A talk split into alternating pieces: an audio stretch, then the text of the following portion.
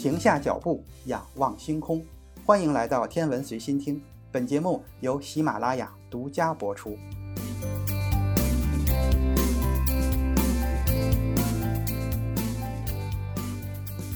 今天是元旦，在节目开始之前，先祝各位听友新年快乐。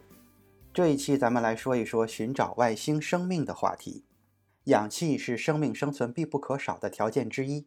一个正常人可以一天不吃饭，一天不喝水，但是不呼吸恐怕一分钟都坚持不住。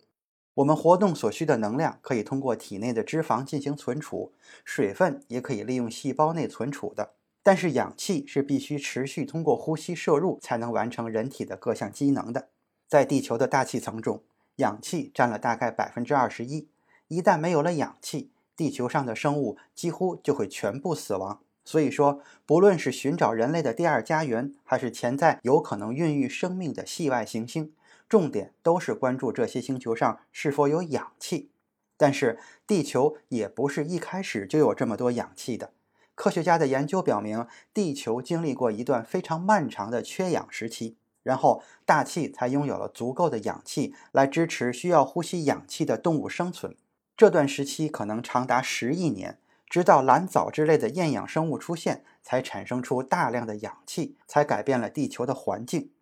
正是因此，如果我们观测到某颗行星，它的情况恰好类似于只有蓝藻的地球，这说明这颗行星可能已经孕育了厌氧生命。那么，我们是否还有其他的指标去检验生物存在的可能性呢？答案就是甲烷。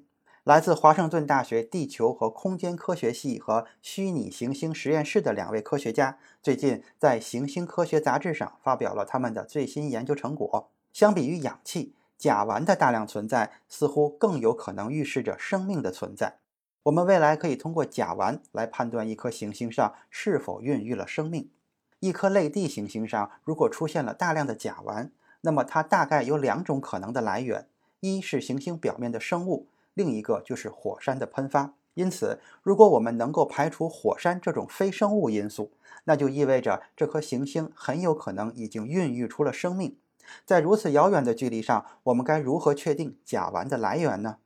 火山和生物都是甲烷的来源。这两位科学家设计了一个模型，来模拟类地行星上的火山喷发会将多少甲烷和二氧化碳释放到大气中。其中，他们一共设计了两种环境。所有的火山都是海底火山的纯海洋行星，既有海洋也有陆地两种火山的类地行星。通过对两种情况的模拟，科学家们发现，不论是什么样的行星上的火山，所产生的甲烷和二氧化碳的比例都和生物存在的情况完全不同。这就意味着，通过两种气体的比例来排除火山的因素是可行的。造成这个现象的原因就在于岩浆可以锁住更多的氢元素。由于水在岩浆中的溶解度比较高，会导致更多的氢元素留在岩浆里，这样就减少了甲烷的比例。不仅如此，只有当岩浆温度比较低的时候，甲烷才会更容易被释放出来。在地球上，火山喷发所产生的甲烷几乎可以忽略不计。甲烷如果过多的话，则更有可能是来自于生物的生化反应。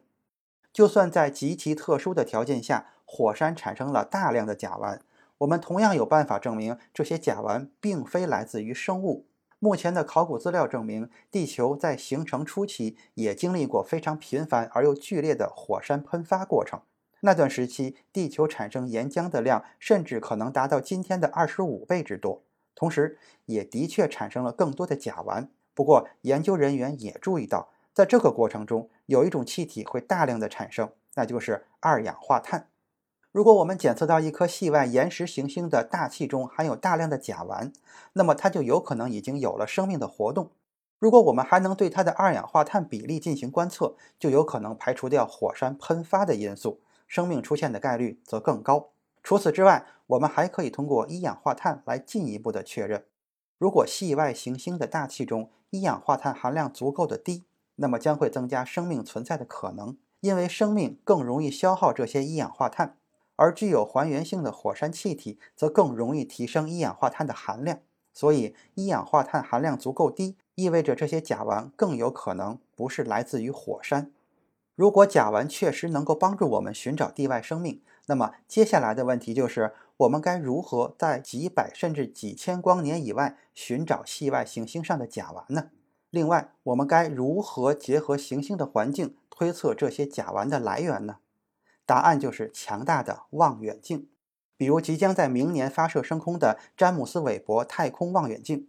詹姆斯·韦伯太空望远镜是比哈勃太空望远镜更加先进的新一代太空望远镜，具有着极强的观测能力。它的口径达到了六点五米，不仅可以看得更远，还能看得更细。对于很多哈勃望远镜力所不能及的信息，它都能够观测到，因此被科学家们寄予厚望。